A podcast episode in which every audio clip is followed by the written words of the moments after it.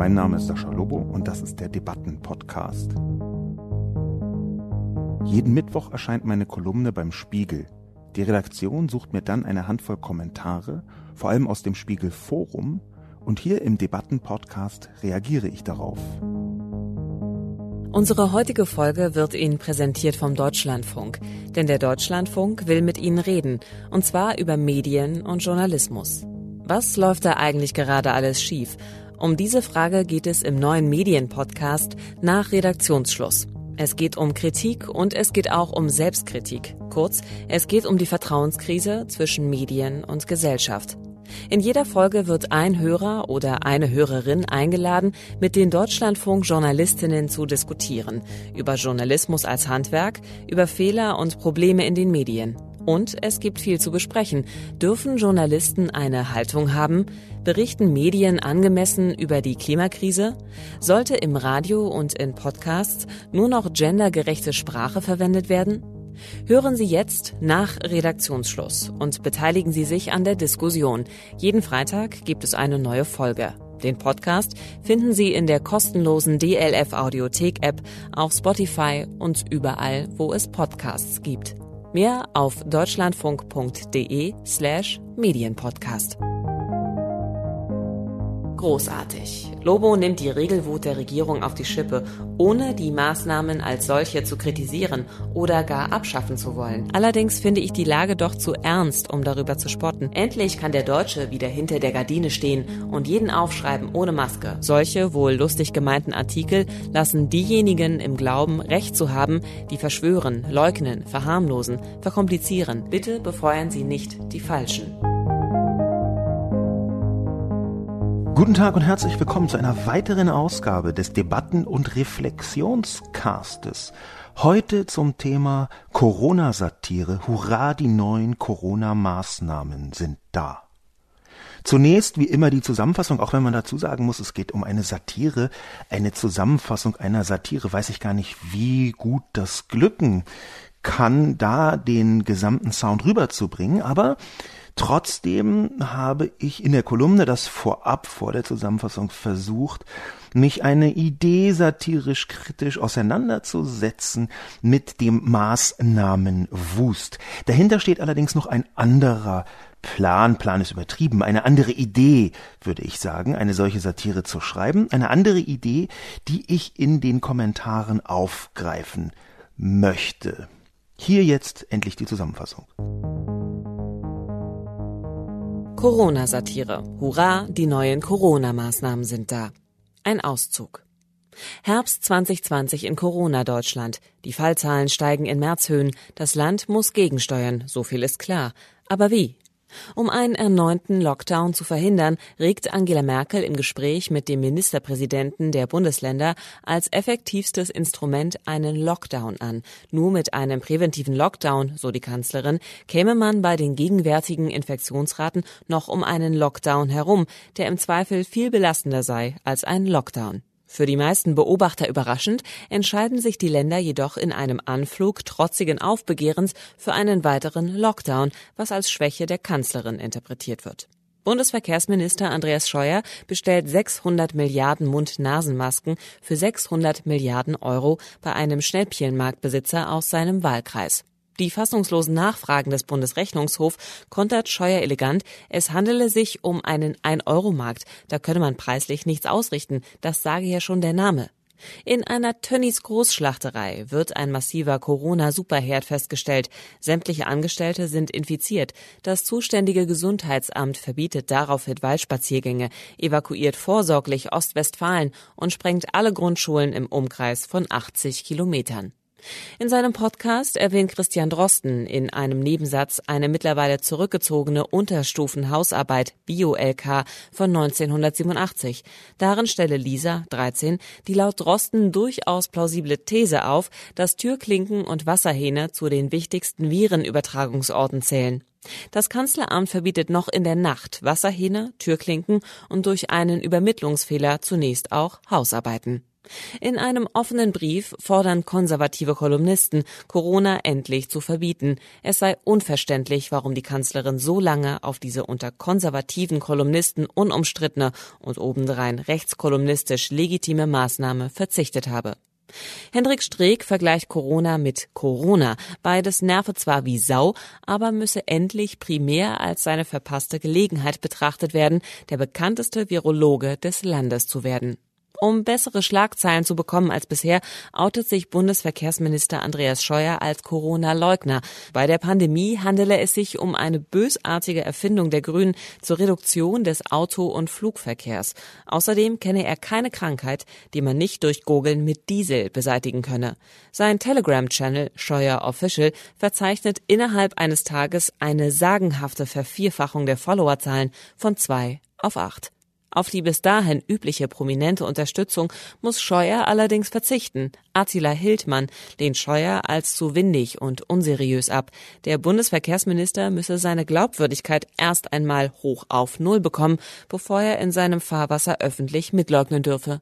Scheuer tritt nicht zurück. Mit der Begründung, jetzt sei auch schon alles egal. In die Kommentare reingesprungen, da gibt es eine überwiegende Zahl von Menschen, ich würde mal sagen über 50 Prozent deutlich, die sich in der Tendenz amüsiert äußern, die das also tatsächlich lustig finden. Das freut mich sehr, wenn man selber versucht, und ich rede hier ausdrücklich vom Versuch, äh, unterhaltsame Texte, gar lustige Texte zu schreiben, dann ist da bis zum letzten Moment, meistens sogar noch nach der Veröffentlichung, so eine leichte Zittrigkeit, weil natürlich der Versuch, lustig zu sein, einer ist, der klappen kann, aber auch nicht klappen. Das liegt immer im Auge und im Ohr der Betrachterinnen, aber trotzdem ist es sehr, sehr schwierig vorherzusagen, ob das jetzt ein Kracher wird oder nicht. Ich habe mich also wirklich gefreut darüber, dass ausreichend viele Leute das lustig fanden, damit ich diesen Satireversuch als aus meiner Sicht geglückt bewerten kann.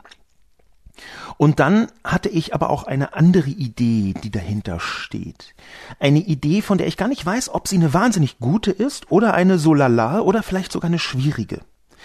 Das äh, ist, glaube ich, ab und zu ganz sinnvoll, dass man genau so etwas tut. Nämlich Ideen versucht herzustellen, sich danach zu orientieren, sich daran zu orientieren die nicht von vornherein als, das ist jetzt aber eine glänzende Idee, da weiß ich ganz genau, das wird funktionieren, ähm, ihren Lauf nehmen. Der Punkt ist, dass wenn wir in so einem kreativen Bereich sind, in so einem äh, auch ja ein bisschen forschenden Bereich der Gesellschaftsbetrachtung, so würde ich im weitesten Sinn äh, meine Kolumne einordnen wollen, eine Gesellschaftsbetrachtung und Analyse, was dort eigentlich draußen passiert, dann gibt es immer wieder so Muster, die man sich vornimmt, Muster, die man glaubt zu erkennen, Muster, wo man sagt, na ja, das ist jetzt so oder so und was könnte es bedeuten? Das ist so ein relativ normales Instrument von solchen Gesellschaftsbetrachtungen. Das ist aber mit einer Sollbruchstelle versehen.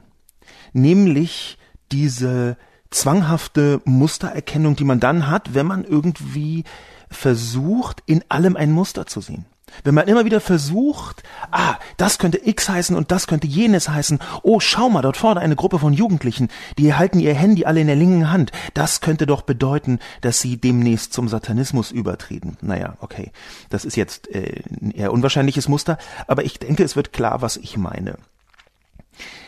Ich habe für mich selbst eine Art Gegenmittel identifiziert gegen diese Mustersucht, gegen diese Mustersucht, die bis in die Details hin auch in unserem Gehirn verankert ist. Übrigens, ähm, es gibt eine uralte Hirnwindung, die so ein bisschen ausflippen kann und die Pareidolie heißt. Pareidolie ist quasi eine Art von Mustersucht, und zwar bezieht sie sich, das ist die bekannteste Form davon, bezieht sie sich darauf, dass man überall Gesichter sieht. Das hat tatsächlich einen biologischen Hintergrund, weil man natürlich als Mensch versuchen möchte, Gesichter zu erkennen, auch in ungünstigen Bedingungen. Aber diese Form von Mustersucht, dass man überall ein Gesicht sehen möchte, da gibt es ja unendlich viele Blogs im Netz, diese Form von Mustersucht, die ist im übertragenen Sinn auch bei ganz vielen Menschen, die Gesellschaftskunde betreiben im weiteren Sinn, vorhanden.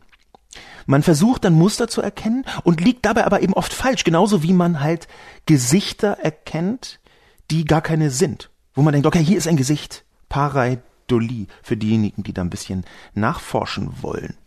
Wenn ich also eine Art von Gesellschaftspareidolie bei mir selber sehe, wenn ich also sehe ich dadurch, dass ich eine gewisse Mustersucht habe und versuche überall Muster zu sehen, dann muss ich das regelmäßig brechen, um mich nicht selbst reinzulegen. Und diese Kolumne war, diese Satire, war ein Ansatz, diese Mustersucht etwas zu brechen. Und zwar in der Form, dass ich eine Kolumne geschrieben habe, eine Satire geschrieben habe, die ganz ausdrücklich nicht nur denjenigen gefallen soll, die meine Haltung vertreten. Dass ich also meine Weltperspektive beim Schreiben dieser Kolumne so weitgehend wie möglich ausblende. Natürlich geht das nicht vollständig. Ich hätte jetzt, um es ganz konkret zu machen, nicht eine Satire geschrieben, die Attila Hildmann begeistert äh, verlinken wollen würde. Auch wenn ich mir sogar vorstellen könnte, dass da sowas passiert. Aber unabhängig davon versuche ich meine Perspektive so groß wie möglich aufzubohren. Und das funktioniert in dem Moment ganz gut, indem man sich satirisch annähert, ohne selbst eine eigene Position in diese Satire einzubauen. Das heißt, ich habe versucht, eine Satire über Corona zu schreiben, die durchaus auch von Leuten, die eher ein bisschen skeptisch sind, genossen werden kann. Das wiederum funktioniert unter anderem, indem man in alle Richtungen schießt. Indem man halt nicht nur die einen verballhornt und die anderen so ganz elegant auslässt, sondern indem man wirklich tatsächlich einmal so einen Rundumschuss versucht herzustellen. Das funktioniert aber auch, indem man sich gerade über die Dinge lustig macht, die man eigentlich im Prinzip schon für sinnvoll hält. Da kann man sich selbst abstrahieren. Und wenn man das tut, wenn man also von der eigenen Position sich so ein bisschen entfernt, dann liegt darin auch ein Erkenntnisgewinn, weil man dann nicht Gefahr läuft, überall auf Krampf ein Muster drin sehen zu wollen. Das ist mein Ansatz gewesen. Diese Kolumne ist aus der Hinsicht einigermaßen gut gelungen. Es haben auch relativ viele Leute bemerkt, dass ich gegen alle schieße oder gegen mehr oder weniger alle. Es haben relativ viele Leute diese Kolumne nicht nur kommentiert, wohlwollend oder positiv verlinkt in sozialen Medien, die so ganz und gar nicht meine Haltung mitbringen. Aber ich habe dadurch auch eine gewisse Selbsterkenntnis mit nach Hause genommen diese Selbsterkenntnis, die ist jetzt nichts, was mein komplettes Mindset auf den Kopf gestellt hat, aber diese Selbsterkenntnis ist eben schon, auch beim Schreiben der Kolumne, dass diese Wahnsinnsunsicherheit, die sich rund um Corona ergeben hat, auch was die staatlichen Maßnahmen angeht, dass die natürlich sehr unterschiedlich betrachtet werden kann. Man kann diesen Maßnahmen sehr skeptisch gegenüberstehen, nicht nur einzelnen, sondern auch ganz vielen ohne gleich Corona-Leugner zu sein. Und das hängt einfach damit zusammen, dass der Erkenntnisstand, der wissenschaftlich im Moment vorherrscht, in die Details hinein noch nicht wirksam ist. Wir wissen zwar vergleichsweise viel für diese kurze Zeit über diese Krankheit, über Übertragungswege und so weiter und so fort. Aber wir haben vergleichsweise wenig gesellschaftliche Daten. Es ist zum Beispiel die Frage, ob und wie und wann genau sich diese Alterskohorten, die im Moment am intensivsten angesteckt werden, wo sie sich anstecken.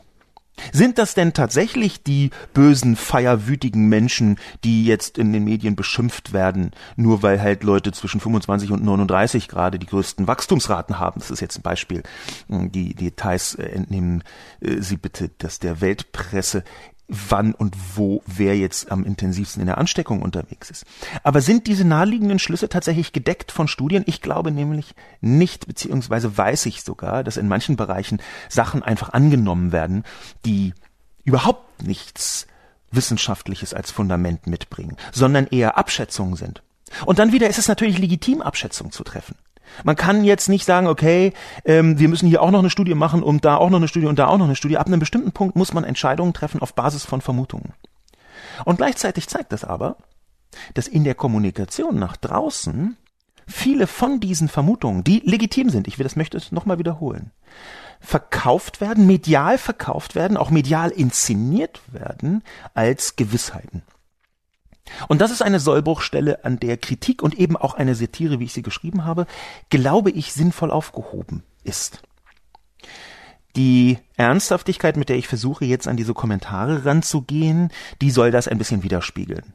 Ich habe zunächst gedacht, naja, bei einer Satire, die Kommentare können die in einer Ernsthaftigkeit überhaupt äh, besprochen werden und habe dann aber gemerkt, ja, wenn man die richtigen auswählt, dann ist das durchaus nicht nur möglich, sondern sogar sinnvoll und kann eine Ergänzung zu meinem Plan, zu meiner Idee sein, die eigenen Positionen so ein bisschen zu, durcheinander zu wirbeln.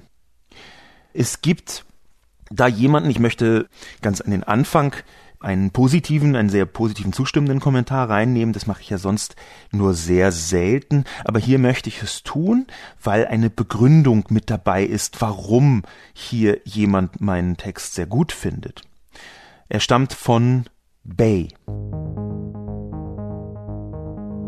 Großartig. Lobo nimmt die Regelwut der Regierung auf die Schippe, ohne die Maßnahmen als solche zu kritisieren oder gar abschaffen zu wollen. Er zeigt die dauerhafte Aufgeregtheit der Politik auf, ohne sie polemisch oder verächtlich zu machen. Er schafft es, in dieser Zeit jemanden zum Lachen zu bringen. Gut geworden. Das ist deswegen ein sehr schönes Kompliment, das ich artig annehme und mich freundlich dafür bedanken möchte bei Bay, weil es begründet ist und weil diese Begründung ganz genau meine Intention trifft, die ich ja eben schon grob skizziert habe. Ich möchte diese Maßnahmen nicht als Prinzip kritisieren. Ich halte diese Maßnahmen, die regierungsseitig getroffen werden, für absolut essentiell dabei, diese Pandemie einzudämmen. Und ich glaube auch, dass die Pandemie eingedämmt werden muss. Ich möchte die nicht abschaffen. Ich möchte aufzeigen, wo die Schwierigkeiten dieser Maßnahmen liegen. Und wo auch die, ich sage mal, in Paraphrase eines Begriffs in der Kolumne, wo die Deutschizität dieser Maßnahmen leicht überhand nimmt. Ich möchte diese deutsche Zität jetzt gar nicht als etwas grundsätzlich Schlechtes betrachten, ganz im Gegenteil. Ich möchte schon hervorheben, dass ähm, Deutschland in Europa zumindest einen vergleichsweise guten Job darin getan hat, die Pandemie einzudämmen. Gegen verschiedene asiatische Staaten ist Deutschland da echt äh, höchstens äh, Vorschule. Aber in Europa ist Deutschland relativ gut dabei, aus einer Vielzahl von Gründen, was übrigens auch ähm, die Presse, sagen wir mal, aus den Vereinigten Staaten oder sogar schon aus Frankreich bemerkt und darüber schreibt.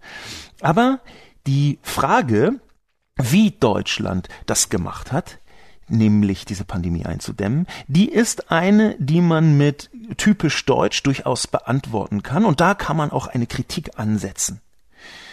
Mit Verlaub, ich weiß nicht, innerhalb der Kolumne habe ich es karikiert, aber auch verlinkt. Wer sich mal angeschaut hat, was Hamburg auf die Beine gestellt hat, Wer sich einfach mal angeschaut hat, wie die Maskenpflicht in Hamburg aufgestellt ist, der wird sehen und die wird sehen, dass meine Satire praktisch gar keine ist, sondern eine Abbildung der Realität. Übrigens ein häufiger Kommentar auch von den Kommentatorinnen und Kommentatoren. Auf hamburg.de ist umrissen, wie die Maskenpflicht in Hamburg aussieht. Und ich möchte jetzt mal zitieren, keine Satire. Ich möchte jetzt mal zitieren, wie das tatsächlich aussieht, ausgegraben unter anderem übrigens von Extra 3 der NDR-Sendung. Maskenpflicht in Hamburg besteht auf dem Alma-Wartenberg-Platz, einschließlich der Bahrenfelder Straße, im räumlichen Bereich zwischen und einschließlich den Hausnummern 135 bzw. 146 und den Hausnummern 183 bzw. 188 der kleinen Rheinstraße im räumlichen Bereich bis zu und einschließlich den Hausnummern 3 bzw. 6 der Nöltingstraße im räumlichen Bereich bis zu und einschließlich den Hausnummern 5 bzw. 12 der Friedensallee im räumlichen Bereich bis zu und einschließlich den Hausnummern 7 bzw. 14 sowie der Bergiusstraße im räumlichen Bereich bis zu der Hausnummer 7 freitags und sonnabends von 19 bis 3 Uhr am Folgetag. Das ist keine Satire, das ist ernsthaft. Das steht auf hamburg.de als offizielle Verlautbarung, wie die Maskenpflicht in Hamburg zu verstehen sei. Das ist doch absurd. Also das ist doch, das ist doch schon in einer Ebene absurd, die man nicht mal, eigentlich kann man die nicht mehr satirisch greifen. Eigentlich kann man das nicht mehr überhöhen, weil das die eigene Überhöhung schon ist. Man muss sich doch einfach nur mal vergegenwärtigen, was passiert, wenn einfach, sagen wir mal, nicht deutschsprachige Touristinnen und Touristen nach Hamburg kommen und dann angehalten werden, weil sie äh, an der Hausnummer 135 vorbeigegangen sind, ohne ihre Maske aufzusetzen. Das sind doch, das sind doch, das sind doch Situationen, die man noch nicht mal mehr im Film ernst nehmen könnte, die dort eine ironische Verbrämung erfahren, wo den Leute sagen, ja, das ist jetzt übertrieben, das ist also der Gag, der, den haben sie jetzt verrissen. Den, nee, den Gag haben sie jetzt verrissen. Das ist das so, so geht es doch nicht. Das sind Mechanismen, die man nicht nur kritisieren kann, sondern die man kritisieren muss. Und die Schwierigkeit ist natürlich, gleichzeitig, und deswegen finde ich diesen Kommentar von Bay sehr freundlich und gut und sehr gut begründet, die Schwierigkeit ist natürlich, sowas zu kritisieren, ohne die Verächtlichmachung nicht nur der Politik selbst, die gar keinen so schlechten Job in vielen Details macht, sondern auch der Maßnahmen hinzubekommen. Das will heißen, die Frage, mit welcher Intention man die Satire schreibt. Worauf zielt man? Zielt man darauf, dass die Maßnahmen diskreditiert werden sollen oder zielt man auf die Art und Weise, wie die Maßnahmen vorgetragen werden? Das ist etwas, was ich versucht habe und zumindest Bay fand, dass ich es hinbekommen habe. Das freut mich sehr. Überhaupt sind Komplimente, das kann ich vielleicht hier nochmal ganz beispielhaft sagen. Komplimente sind natürlich total toll, aber Komplimente sind noch toller, wenn man eine Begründung dazu hat. Das ist dann, wenn man eine Begründung hat, eine Nachvollziehbarkeit für diejenigen, die komplimentiert werden, die mit Komplimenten äh, versehen werden. Das ist dann eine Nachvollziehbarkeit, die das Ganze glaubwürdiger macht. Wenn man also ein Lob ausspricht, nein, das hast du wirklich toll gemacht, dann schwingt manchmal bei manchen Leuten immer mal so der Sound mit, ich lobe jetzt vielleicht einfach auch instrumentell. Einfach weil es in den Moment passt oder aus einer Anbieterei heraus oder weil man einfach gute Stimmung machen möchte oder weil man denkt, das arme Haschall, das braucht mal so ein bisschen Lob. Es gibt ja ganz viele Gründe, warum man jemanden lobt, warum man Komplimente macht. Aber ich habe so einen riesen Bereich der Zwischenmenschlichkeit einfach ausgeblendet. Das werden Komplimente-Expertinnen hier sofort bemerken. Aber der Punkt ist, wenn man eine Begründung zu dem Lob dazu gibt, dann erhöht sich automatisch die Glaubwürdigkeit, dann erhöht sich einfach auch die Wirksamkeit dieses Kompliments, wenn diese Begründung total nachvollziehbar ist.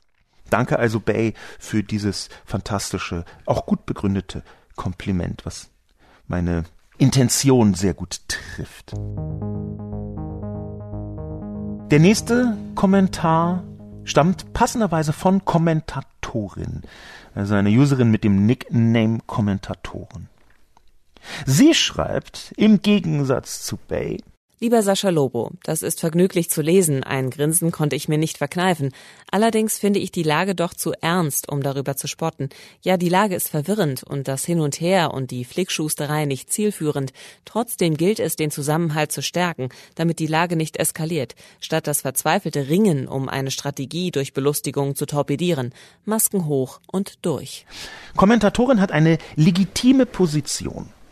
Sie sagt nämlich, dass die Ironie, die ich da auskippe, die satirische Annäherung an diese Mechanismen nicht gelungen ist und dass sie, oder inhaltlich vielleicht ein bisschen gelungen ist, ein bisschen vergnüglich, aber dass sie kontraproduktiv ist.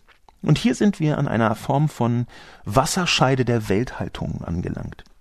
Das ist übrigens eine eigentlich gigantische Diskussion, die bis reinreicht in das, was man im Moment so unter Cancel Culture versteht. Bis zu welchem Punkt kann wer über was Scherze machen, kann sich amüsieren, ohne dass das von allzu vielen Menschen als kontraproduktiv empfunden wird. Dass äh, bestimmte Formen von Humor im Prinzip immer von irgendwelchen Leuten als doof empfunden wird. Das ist, das ist gesetzt. Entweder ist der, der Topos, ist der Inhalt einfach so wichtig oder so groß oder so ernst, dass man darüber nicht spotten darf, oder es ist banal, weil es so egal ist, dass es jetzt auch nicht mehr lustig ist. Also irgendeinen Grund gibt es immer, warum man sagt, also darüber ist es jetzt total doof, Scherze zu machen. Da kann man die 10 bis 14 Prozent der Menschen, die das halt immer grundsätzlich scheiße finden, einfach komplett ausblenden. Dann allerdings gibt es natürlich auch Leute, die sagen, ja, Moment, halt. Aber Humor ist ja nicht immer Humor, sondern Humor ist zum Beispiel auch ein Instrument der Verächtlichmachung, das Machtstrukturen abbilden kann. Natürlich gibt es einen Moment des Humors, wir haben davon in der letzten Zeit eine Vielzahl gesehen, ein Moment des Humors, was bestimmte gesellschaftliche Missstände noch verstärken kann. Ich erinnere da an die Behindertenverspottung durch Donald Trump, wo im Wahlkampf 2016 Donald Trump eine Geste gemacht hat, eine Verhöhnung von einem behinderten Mann, der als Journalist arbeitet, einen behinderten Journalisten hat er verhöhnt, dadurch, dass er seine spastischen äh, Lähmungen so als Zuckungen nachgeahmt hat. Also das ist die und aller aller unterste Schublade von ungefähr allem. Das ist auch eine Form von Humor. Es ist so wahrgenommen worden. Humor ist also durchaus ein Instrument, was nicht so unschuldig und harmlos ist, sondern was auch richtig radikal sein kann. Das kann man zurückverfolgen bis in die Karikaturen, sagen wir mal Ende des 19. Jahrhunderts, natürlich schon viel früher eigentlich, aber Ende des 19. Jahrhunderts, als in Deutschland eine antisemitische Stimmung angeheizt wurde, aufgebrandet ist, von verschiedenen Seiten regelrecht befeuert worden ist. Wir wissen, worein sie schließlich gemündet hat. Und diese aufbrandenden Antisemitismen quer durch die Bevölkerung wurden angeheizt von Karikaturen, von also humoristischen Instrumenten. Humor ist einfach alles andere als harmlos. Insofern ist der Einwand von Kommentatorinnen nicht ganz falsch. Ich würde ihn aber trotzdem aus meiner Sicht so nicht zulassen, denn ich glaube, dass das Ziel, was Kommentatoren formuliert, nicht richtig ist.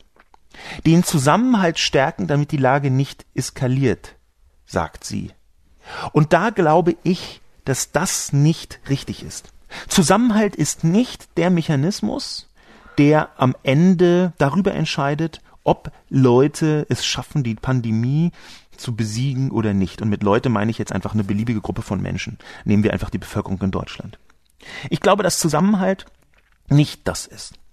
Ich denke, dass das eigentliche Moment eine bestimmte Form von Einsicht ist und dass diese Einsicht zusammen mit einer sphärischen Solidarität zu tun hat. Zusammenhalt und Solidarität würde ich hier ein bisschen unterscheiden wollen. Denn diese Form von Solidarität, die ich mit sphärisch meine, die bezieht sich gar nicht auf einzelne und konkrete Personen, sondern sie bezieht sich eher auf eine Form von Anstand einem theoretischen Publikum gegenüber. Habe ich meine Maske auf, um eine konkrete Person zu stützen oder nicht? Nein, ich habe meine Maske auf, weil ich einsehe, dass das für alle Beteiligten besser ist.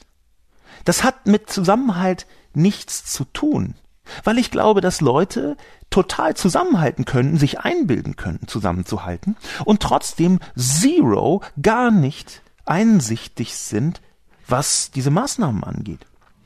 Daran würde ich das erkennen. Den Zusammenhalt zu stärken ist für mich in diesem Fall kein Selbstzweck. Eine bestimmte Form von Empathie herzustellen, das funktioniert aus meiner Sicht über Einsicht. Es ist ja, und das kann man daran erkennen, hm, es ist ja interessant, dass ganz viele von den Corona-Leugnern gar nicht sagen, mir sind die Leute scheißegal, sondern Bitte lasst uns retten, lasst uns zusammenhalten. Wir müssen es doch schaffen. Bitte wacht endlich auf. Das ist fast ein Flehen um Zusammenhalt, was da passiert, nur ohne Einsicht. Und spätestens dann, wenn die Leute, die Corona leugnen, sagen, ihr müsst doch endlich aufwachen, es ist doch ganz gefährlich, die weinen um die Kinder, die ersticken an den Masken, was völliger Humbug ist und Fake News, aber das ist doch nicht ein Anti-Zusammenhalt, sondern es ist die fehlende Einsicht, die hier entscheidend ist. Ich glaube also, dass Humor in dieser Situation eher noch helfen kann. Das wäre ist ja erstmal eine persönliche Haltung. Kommentatorin hat eine andere, ist zu akzeptieren. Ich glaube nicht, dass es hier ein absolutes richtig oder falsch gibt. Aber ich glaube, dass Humor helfen kann, eine durchaus für viele Menschen schwierige Lage etwas distanzierter zu betrachten. Ich glaube nicht, dass das verzweifelte Ringen um eine Strategie durch Belustigung torpediert wird. Ich glaube eher, dass mit einer gewissen Distanz vielen Leuten einfacher fällt, eine gewisse Einsicht mitzubringen. Warum glaube ich das? Ich glaube dass, wenn man sich einer solchen Maßnahmen Karikatur, wie die tatsächliche in Hamburg, die eben zitierte, gegenüber sieht, dann gibt es verschiedene Reaktionsmöglichkeiten. Entweder sage ich, Sag mal, das kann doch nicht wahr sein. Solche Maßnahmen, damit wollen die Pandemie bekämpfen? Habt ihr einen kompletten Schatten? Nee. Für mich ist das alles Humbug und Scheiße. und ich werfe wegen eines Details einer komplett misslungenen Maßnahme die gesamte Bemühung gegen die Pandemie sofort auf den Müll. Es gibt Leute, die das machen. Und zwar gar nicht wenig, weil es ein ganz grundsätzlicher menschlicher Instinkt ist, dass wenn man ein kleines Detail sieht, das falsch ist, diese Haltung zu verlängern auf alles drumrum und dann zu sagen, nee, das ist alles doof. Es ist ein bisschen wie so ein, sagen wir mal, äh, ein, ein großer äh, Topf voll äh, Shrimps und dann nimmt man eine raus und die ist schon ziemlich drüber, beinahe so am verschimmelt sein oder irgendwas und schmeckt ganz gruselig und eklig und man muss sofort ausspucken und dann sagt man, nee, die, alle, die ganzen Shrimps alle weg. Das hat durchaus einen sinnvollen, sinnhaften Mechanismus. Allerdings ist das natürlich bei Schrimps was anderes als im gesellschaftlichen Kontext. Trotzdem ist diese Vereinfachung, dass man denkt, ein Detail ist falsch, alles wegschmeißen, ein sehr häufiges Instrument auch des Selbstschutzes. Ich glaube nun, dass es sehr produktiv ist, nicht kontraproduktiv, sondern produktiv, wenn man anfängt, sich über einzelne Details lustig zu machen, ohne das Ganze zu torpedieren. Weil das den Menschen die Distanz gibt, zu sagen, ja, nee, Moment, grundsätzlich ist das schon richtig, aber da hat der recht. Also diese eine Maßnahme ist kompletter Humbug. Und dann schaffen sie es leichter zu abstrahieren, zu sagen, die Maßnahme ist schlecht und nicht das ganze Paket, nicht die ganze Strategie. Das wäre mein Ansatz, um der Kommentatorin das entgegenzustellen. Aber, wie gesagt, ich möchte gar nicht sagen, dass Kommentatorin Unrecht hat. Ich glaube eher, es gibt unterschiedliche Betrachtungsweisen. Und wie es am Ende wirkt, in welche Richtung, das können wir nicht vorhersehen. Insofern ist diese Kritik von Kommentatoren komplett legitim was die Mechanik angeht. Allerdings, wie ich auch schon gesagt habe, die Zielführung, das mit dem Zusammenhalt stärken, damit die Lage nicht eskaliert, das halte ich nicht für richtig. Walter geht noch einen Schritt weiter in seinem Kommentar. Walter schreibt nämlich, für Angehörige, die einen lieben Menschen durch Corona verloren haben, ist diese Satire alles andere als lustig. Sie ist beschämend. Das ist vielleicht richtig, aber ich möchte ganz explizit darauf keine Rücksicht nehmen.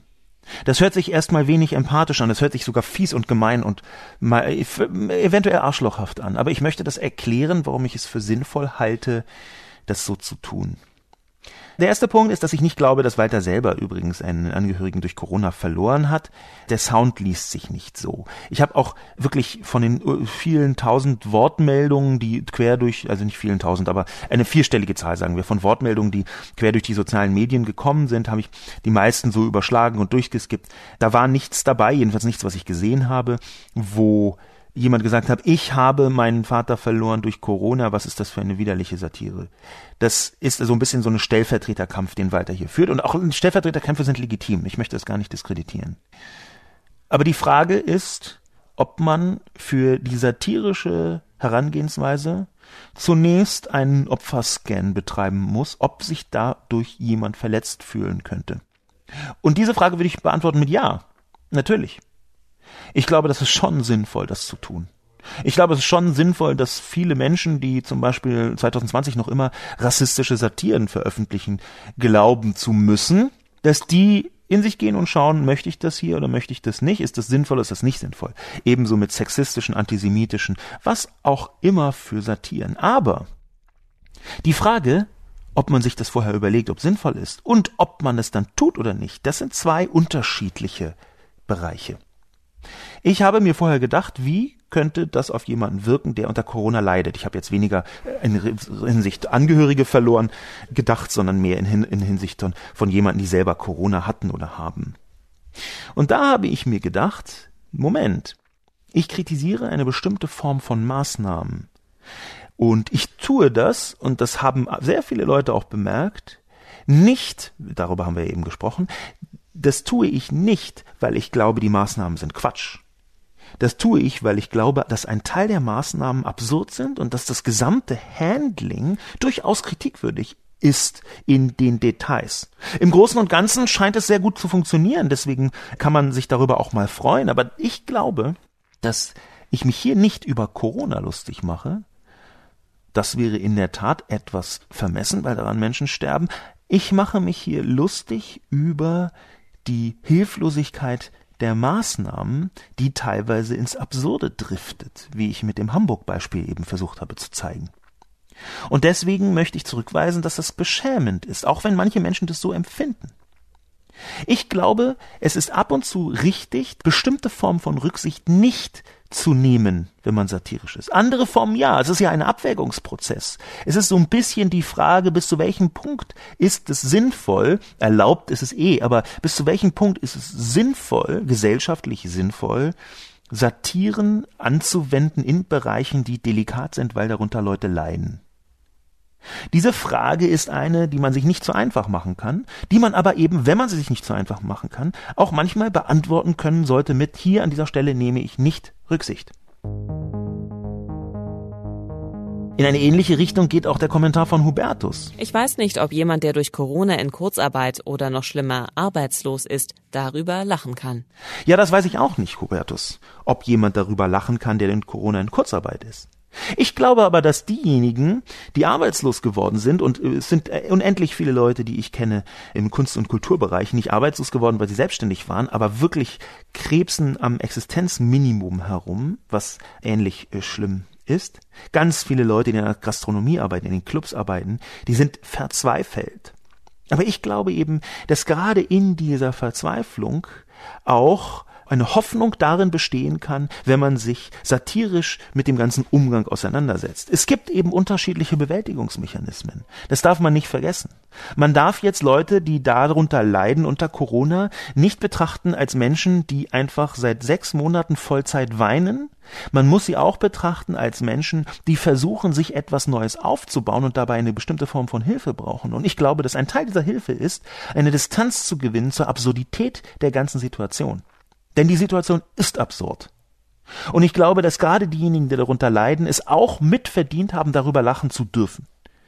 Ich möchte Leute nicht verletzen, aber ich kann halt selten ausschließen in satirischen Annäherungen, dass irgendjemand sich verletzt fühlt. Ich bin sogar relativ sicher, dass Andreas Scheuer, wenn er sowas hätte wie ein Gefühlszentrum in seinem Herzen oder in seinem Hirn, äh, sich verletzt fühlen würde von dieser Kolumne, habe ich absichtsvoll genau so in Kauf genommen. Diejenigen, die wirklich darunter leiden unter Corona, ich glaube, die brauchen sehr dringend eine Form von Distanz, die eben auch darin bestehen kann, über die Absurdität zu lachen. Matthias geht in eine völlig andere Richtung in seinem Kommentar. Matthias befürwortet die Maßnahmen, die er nicht für unübersichtlich, sondern für sinnvoll hält. Zwar lustig, aber es gibt genug Querdenker, die die Corona-Maßnahmen ins Lächerliche ziehen. Da sich die Lage jederzeit ändern kann, müssen auch die Maßnahmen laufend angepasst werden. Und zwar in Abhängigkeit von der örtlichen Situation. Heißt, viele Infektionen in Deutschland führen nicht zu Maßnahmen auf Rügen und umgekehrt. Das mag manch einer als unübersichtlich oder uneinheitlich erfinden, aber es ist sinnvoll, um die Balance zwischen ausreichendem Schutz vor Infektion und unnötiger Belastung der Bevölkerung zu vermeiden. Ich danke jedem, der sich seine geistige Flexibilität bewahrt und die Disziplin hat, die Maßnahmen einzuhalten. Matthias hat zweifellos einen Punkt, aber ignoriert elegant, dass es nicht um Unübersichtlichkeit und Uneinheitlichkeit geht, sondern um die Erklärung von dem, was eigentlich los ist. Ich glaube, wenn man so drastische Maßnahmen trifft, die, ich wiederhole das nochmal, sinnvoll sind in ihrer Gesamtheit, wenn man so drastische Maßnahmen trifft, die ja grundrechtseinschränkend sind, ohne jeden Zweifel, dann hat man die Pflicht, sie noch besser und noch präziser zu erklären. Und zwar nicht in dem Sinn von, na, das steht doch hier auf hamburg.de, sondern in dem Sinn, dass die Erklärung auch bei den Leuten ankommt. Das ist ein Grundzug der Sinnhaftigkeit von Erklärungen, dass sie nicht bewertet werden anhand, wie geil habe ich sie eigentlich aufgeschrieben, sondern wie gut funktioniert sie in den Köpfen derjenigen, an die sie adressiert sind. Und da würde ich sagen, ist noch Luft nach oben, Matthias. Die Maßnahmen sind unübersichtlich. Hm, ja, natürlich sind sie unübersichtlich, auch wenn Sie sagen, nein, sie seien nicht unübersichtlich. Ich meine, ich zitiere jetzt nochmal Hamburg mit den Hausnummern 137 bis 158. Ich glaube aber, dass wir hier eine Abwägung treffen müssen. Und zwar eine Abwägung von Einsicht, Einfachheit und Gerechtigkeit. Einsicht ist erstmal notwendig in der Erklärung, dass man merkt, okay, das ist eine Regel, an die kann ich mich halten. Und das wiederum, dass man diese Einsicht hat, die hängt von Einfachheit ab und von Gerechtigkeit. Empfindet man eine Maßnahme als gerecht? Ja oder nein? Wenn man sie nicht als gerecht empfindet, dann ist die Chance signifikant kleiner, dass man sie tatsächlich auch einhält. Und empfindet man sie als ausreichend einfach, um sie überhaupt erfüllen zu können. Und da hapert es in beiden Bereichen aus meiner Sicht. Es ist relativ gut erforscht, der Großbereich Nudging zum Beispiel, der seit einigen Jahren sehr stark behandelt wird, der geht in diese Richtung. Es ist relativ gut erforscht, was zu komplexe Regeln mit Menschen machen. Und zwar Regeln in allen möglichen Bereichen. Das ist ein langjähriges Forschungsthema zum Beispiel in, bei Diäten, dass je komplizierter eine Diät ist, desto weniger wird sie am Ende wirken, weil Menschen gar nicht mehr so ganz genau wissen, was sie jetzt wie, wo mal, und dann ist es auch am Ende irgendwie egal. Einfachheit in den Regeln ist auch zugleich eine Erhöhung der Chance, dass Menschen diese Regeln überhaupt einhalten. Zu komplizierte Regeln werden im Gehirn umgedeutet in einen Graubereich, den man ja hier und da vielleicht auch mal übertreten kann. Ganz konkret und ganz faktisch, wenn man eine Straße langläuft und eine Hausnummer 134 bis 158, wie in Hamburg in der Nölting oder wo auch immer Straße der Fall ist, wenn man da langläuft, und da müsste man eigentlich genau in dieser Zeit eine Maske tragen, Maskenpflicht, und dann merkt man bei Hausnummer 137, oh shit, äh, habe ich jetzt gerade vergessen, dann setzt man sie natürlich den ganzen Weg auch nicht auf den restlichen noch die sieben übrig gebliebenen Hausnummern, mit Verlaub. Da ist also ganz eindeutig, dass im Alltag eine zu große Komplexität die Chance reduziert, dass Menschen sich daran halten. Dass man gleichzeitig natürlich viele Infektionen in Berlin, wie Matthias sagt, nicht zu Maßnahmen auf Rügen führen lassen muss, stimmt auf der einen Seite schon, auf der anderen Seite eher nicht, weil wo zieht man die Grenzen? Es ist ja einfach nicht so, dass unsere heutige Gesellschaft einfach schön in viele kleine Bereiche, die nichts miteinander zu tun haben, unterteilt ist sondern die Gesellschaft ist gar nicht unterteilt, sondern ein gigantischer Durcheinander Wust, ungeordnete Natur mit vielen Menschen, die rauf und runter und rüber. Und ich finde es ja gut. Ich finde es diese Form von hm, Alltagsvermischung und Interaktion quer durch das ganze Land, durch den Kontinent, durch die Welt, finde ich ja gut und richtig. Ich halte das für ein total tolles, dieses Gewusel, für ein total tolles Anzeichen einer lebendigen und offenen Gesellschaft, auch einer lebendigen, offenen und sicheren Gesellschaft. Aber das heißt eben automatisch, dass eine große Infektion in Berlin überraschend halt doch auf Rügen Maßnahmen erfordern kann.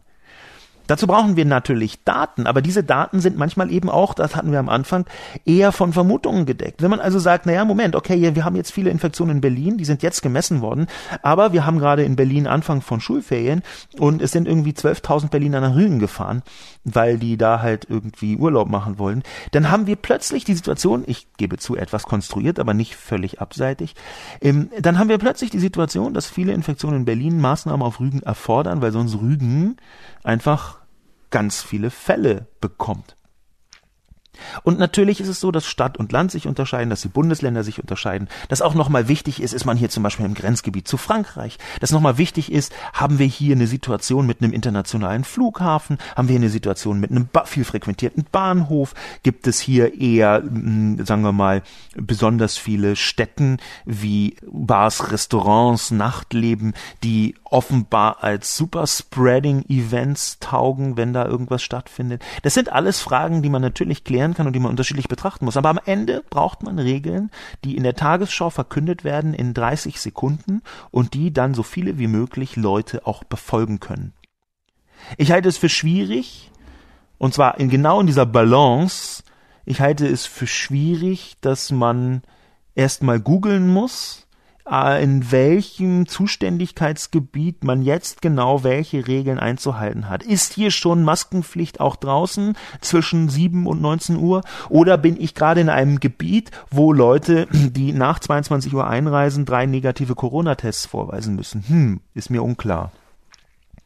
Vollkommen anschließen möchte ich mich Matthias allerdings bei seinem Dank Matthias schreibt, ich danke jedem, der sich seine geistige Flexibilität bewahrt und die Disziplin hat, die Maßnahmen einzuhalten. Ja, diesen Menschen möchte ich auch danken. Und Überraschung, ich glaube, es ist die Mehrzahl der Menschen. Ich sehe viel mehr Menschen, die diese Maßnahmen einhalten, als Leute, die sie nicht einhalten, mit einer Ausnahme, wenn man abends mal so rumschlendert. Es gibt schon Menschen, die so nachtlebenseitig, sagen wir mal, das Ganze etwas laxer betrachten.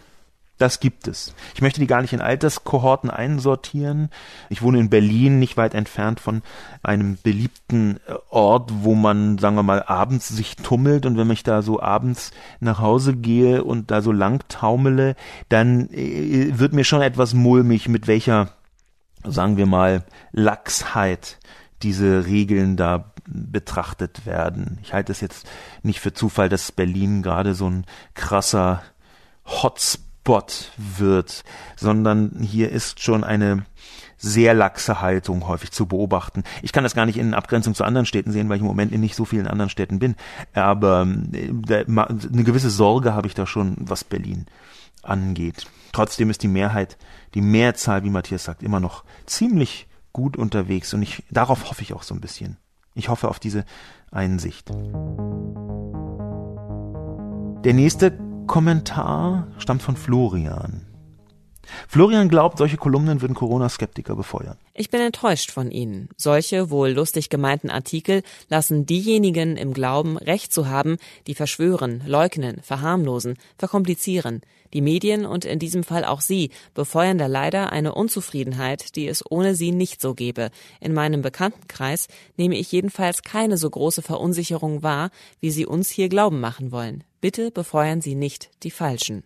Florians Sorge ist berechtigt, allein ich glaube, dass er nicht aus seinem Bekanntenkreis extrapolieren sollte.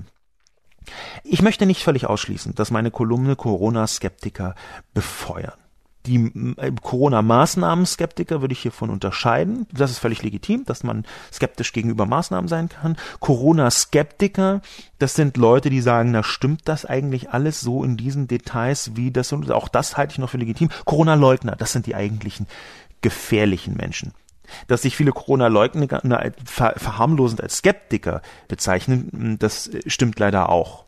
Corona-Skeptiker, das hat noch eine gewisse Legitimität, insofern als dass viel von dem, was am Anfang gesagt worden ist, irgendwann dann als nicht ganz hundertprozentig richtig sich herausgestellt hat. Und da ist natürlich immer die Frage, ja, wenn wir schon von zehn Dingen, die behauptet worden sind im Januar 2020, da haben wir bei fünf erfahren, dass sie so, wie man dachte, nicht stimmen.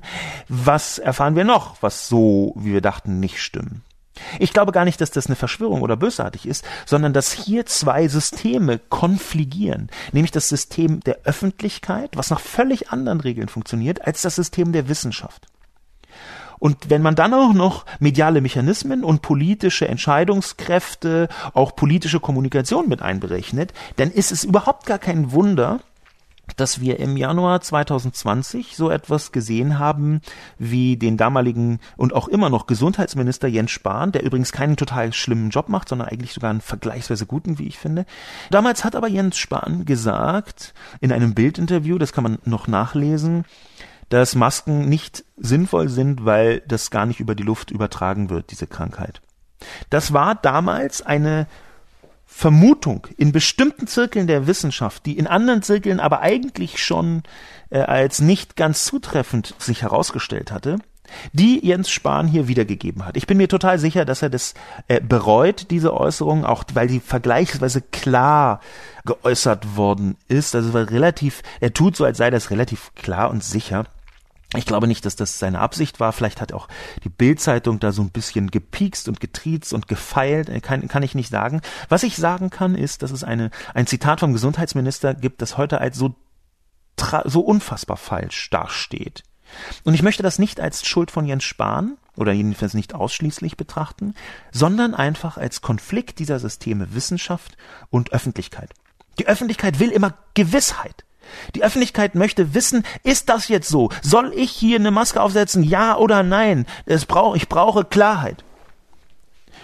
Und die Wissenschaft versucht schon immer in Theorien, Falsifikationen, Vermutungen und Wahrscheinlichkeiten zu arbeiten. Sie kann auch gar nicht anders. Das System Wissenschaft funktioniert so, dass man ganz, ganz selten von hundertprozentigen Gewissheiten ausgehen möchte, sondern dass man von Wahrscheinlichkeiten und Theorien ausgeht.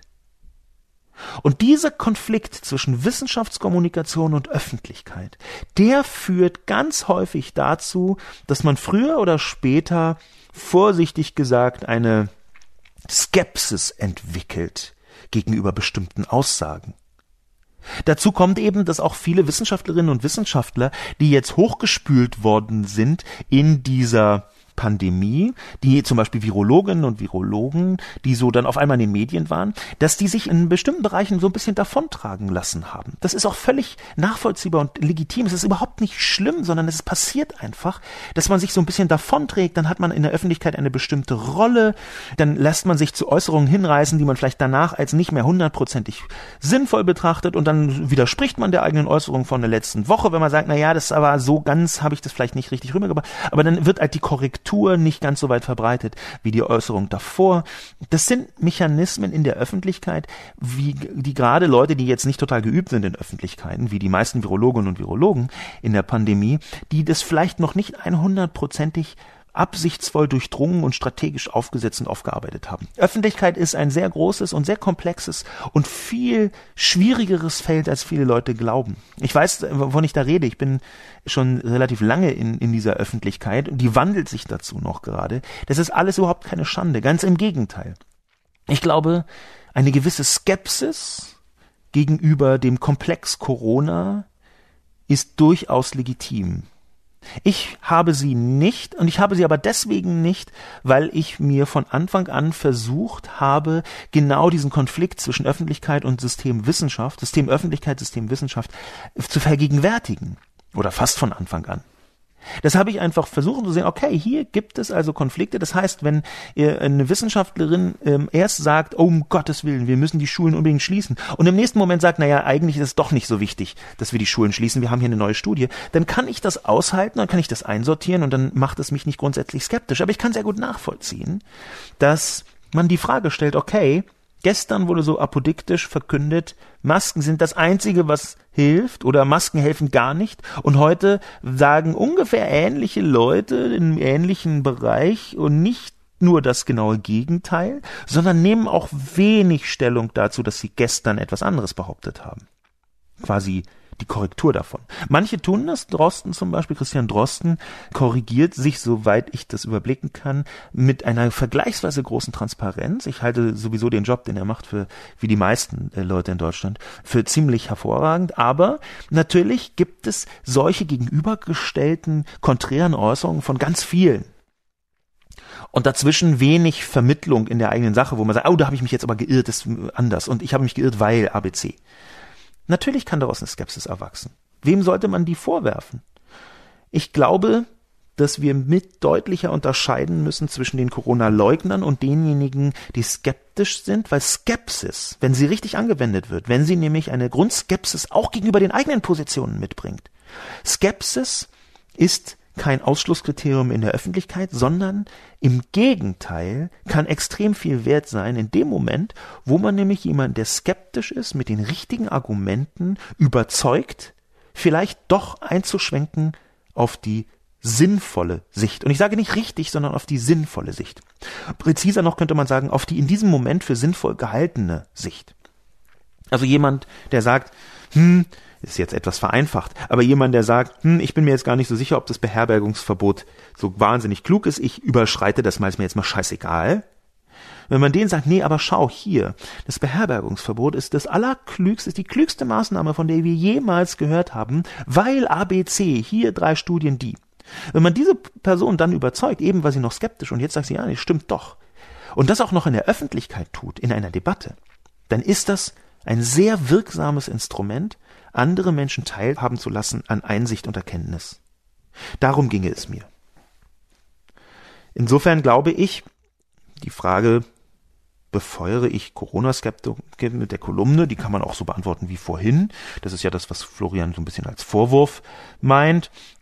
Glaube ich, dass das nicht zwingend so ist. Ich glaube, dass, wie ich vorher schon ein bisschen ausgeführt habe, dass wenn man einzelne Maßnahmen kritisiert, ganz ausdrücklich aber das große Paket nicht, dass das eher ein Ansatz sein kann, um mehr Menschen davon zu überzeugen, am Ende doch einsichtig zu sein. Aber auch wieder hier gesagt, es kann sein, dass ich damit nicht richtig liege. Es kann sein, dass tatsächlich sich durch meine Kolumne Corona, ja, Skeptiker sind ja nicht so schlimm, aber Leugner äh, ermutigt fühlen. Das kann sein. Dass es zwischen Corona-Skeptikern und Leugnern einfach so einen, einen fließenden Übergang gibt, ist auch klar, aber ich möchte trotzdem irgendwo diese Grenze ziehen. Skepsis ist eine wichtige und eine gute gesellschaftliche Eigenschaft. Skepsis ist so eine Art Widerhaken der ähm, Überzeugung, wo relativ klar ist, Moment, stopp, hier möchte ich nochmal einhaken und da möchte ich vielleicht nochmal etwas dagegen sagen und zumindest mich überzeugen lassen. Das ist eine Form der Skepsis, die sinnvoll ist und gebraucht wird habe ich eben auch schon ausgeführt. Ich glaube nicht, dass ich Leugner so wie Florian meint befeuere. Der letzte Kommentar, den ich für heute reinnehmen möchte, stammt von Maria Isabella. Maria Isabella stehen nicht die Maßnahmen im Vordergrund, sondern das deutsche Denunziantentum. Corona ist wie für die Deutschen gemacht. Endlich kann man wieder seine Weltuntergangsfantasien ausleben. Endlich kann man sein, dem Deutschen angeborenes Denunziantentum bis zum Exzess ausleben. Endlich kann man Opa, Oma, Vater, Mutter, ja die ganze Verwandtschaft und Bekanntschaft ohne schlechtes Gewissen wegen Nichteinhaltung der Corona-Regeln bei den Behörden denunzieren. Bin mir sicher, Bundespräsident Steinmeier lässt schon die Dankurkunden drucken. Endlich kann der Deutsche wieder hinter der Gardine stehen und jeden aufschreiben ohne Maske oder gleich zum Fenster rausbrüllen. Hey, wo ist Ihre Maske? Ja, herrliche Zeiten. Maria Isabella, Sie sind auf einem gefährlichen Weg. Sie nehmen sich das Denunziantentum raus, was tatsächlich ein Problem sein kann. Ich sage ausdrücklich sein kann. Sie nehmen sich das Denunziantentum raus, um es komplett ins Gegenteil zu verkehren und jede Form von Befolgung von Regeln ad absurdum zu führen. Und das tun sie auch noch mit einer Argumentation, die ich für höchst problematisch halte, zum Beispiel durch das Wort angeborenes Denunziantentum der Deutschen. Also angeborenes Denunziantentum hört sich jetzt für mich so ein bisschen rassistisch gefärbt an. Helfen Sie mir weiter, Maria Isabella. Da ist also eine negative Eigenschaft angeboren. Hm. Hört sich schwierig an. Finden Sie nicht auch? Ich sehe Ihre Wut in dieser sarkastischen Äußerung, die Sie getätigt haben. Aber ich glaube, dass diese Wut ein falsches Fundament hat. Ich glaube, sie sind nicht wütend, weil sie so oft denunziert worden sind in sinnvoll, sinnlosen Situationen. Ich glaube, sie wollen überhaupt nicht sich an irgendeine Maßnahme halten und sind genervt, dass Leute sie darauf ansprechen. Dieses Denunziantentum, was sie hier unterstellen, das ist so ein bisschen wie Gehlens Hypermoral. Arnold Gehlen sehr, sehr, sehr konservativer, und das ist freundlich gesagt, Philosoph im Nachkriegs in Deutschland, hat ähm, Moral und äh, Hypermoral geschrieben. Daher kommt auch der häufig zitierte Begriff in den Debatten. Arnold Gehlen ähm, hat dieses Werk 1969 veröffentlicht und er, er hat damals so natürlich geht gar nicht anders Bezug genommen auch auf die Gesamtsituation nach dem Zweiten Weltkrieg, als viele Menschen, die so getan haben nach der Nazi-Herrschaft, als hätten sie damit nichts zu tun, dann entlarvt worden sind. Als Menschen, die doch natürlich in der NSDAP waren und total begeisterte, überzeugte Nazis waren. Das also ist von Arnold Gehlen eine Herangehensweise, die übrigens auch eine intellektuellen Kritik enthalten hat, dass also das Intellektuelle so abschätzig betrachtet worden ist, wo Gehlen aus meiner Sicht Katastrophales geleistet hat, weil Gehlen selber meinte zu unterscheiden, ja, wo ist Moral, wo fängt Hypermoral an? Welchen Teil der Moral kann ich eigentlich als sinnvoll betrachten? Das ist sehr vereinfacht. Ich möchte jetzt hier nicht das ganze Konzept im Klosett runterspülen. Ich möchte bloß die Gefährlichkeit dieses Ansatzes hervorstellen. Und genau das tut Maria Isabella auch. Maria Isabella würde nämlich überhaupt nie was über Denunziantentum sagen, wenn es um etwas ginge, was ihr sehr wertvoll ist. Das sieht man ja schon an dieser sarkastischen Einleitung. Ich bin ja wahnsinnig, äh, ähm, also ist komisch, dass da der, der Begriff Blockwart nicht vorkommt, weil natürlich ist ein wunderschöner Bezug zur Nazizeit eigentlich genau das, was diese Leute wie Maria Isabella immer wieder tun. Es geht hier nicht um das Denunziantentum. Es geht hier darum, dass Menschen bestimmte Regeln befolgen sollten und ansonsten einfach sanktioniert werden. Und die Sanktionierung, die kommt nicht über Denunzianten, sondern über Kontrollen in den jeweiligen Bereichen, wo die Regeln eingehalten werden sollen. 71.000 Verwarnungen hat die Bundespolizei zum Thema Maskenpflicht ausgesprochen, nach nur wenigen Tagen wo sie erlassen worden ist. 71.000. Und es sind eben nicht 71.000, wo dann irgendein Nachbar angerufen hat, hinter der Gardine stand oder so, sondern es sind Leute, die sagen, ich möchte hier im Zug keine Maske aufhaben. Das Denunziantentum ist ein Begleiteffekt, der mag da sein, er steht nicht im Zentrum. Im Zentrum stehen eher die Vielzahl der Menschen, die sagen, ja, Maske für mich im Supermarkt ist doch scheißegal und damit andere Menschen gefährden. Sie greifen sich, Maria Isabella, ein Detail raus, was ihnen nicht passt.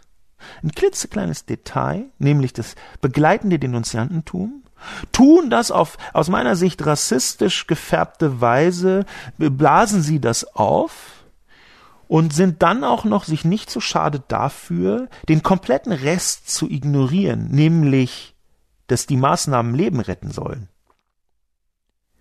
Ich glaube, Maria Isabella, Sie sind komplett auf dem Holzweg. Und ich meine nicht, dass es kein deutsches Denunziantentum gibt. Das gibt es sehr wohl und man kann es bekämpfen, man kann es kritisieren.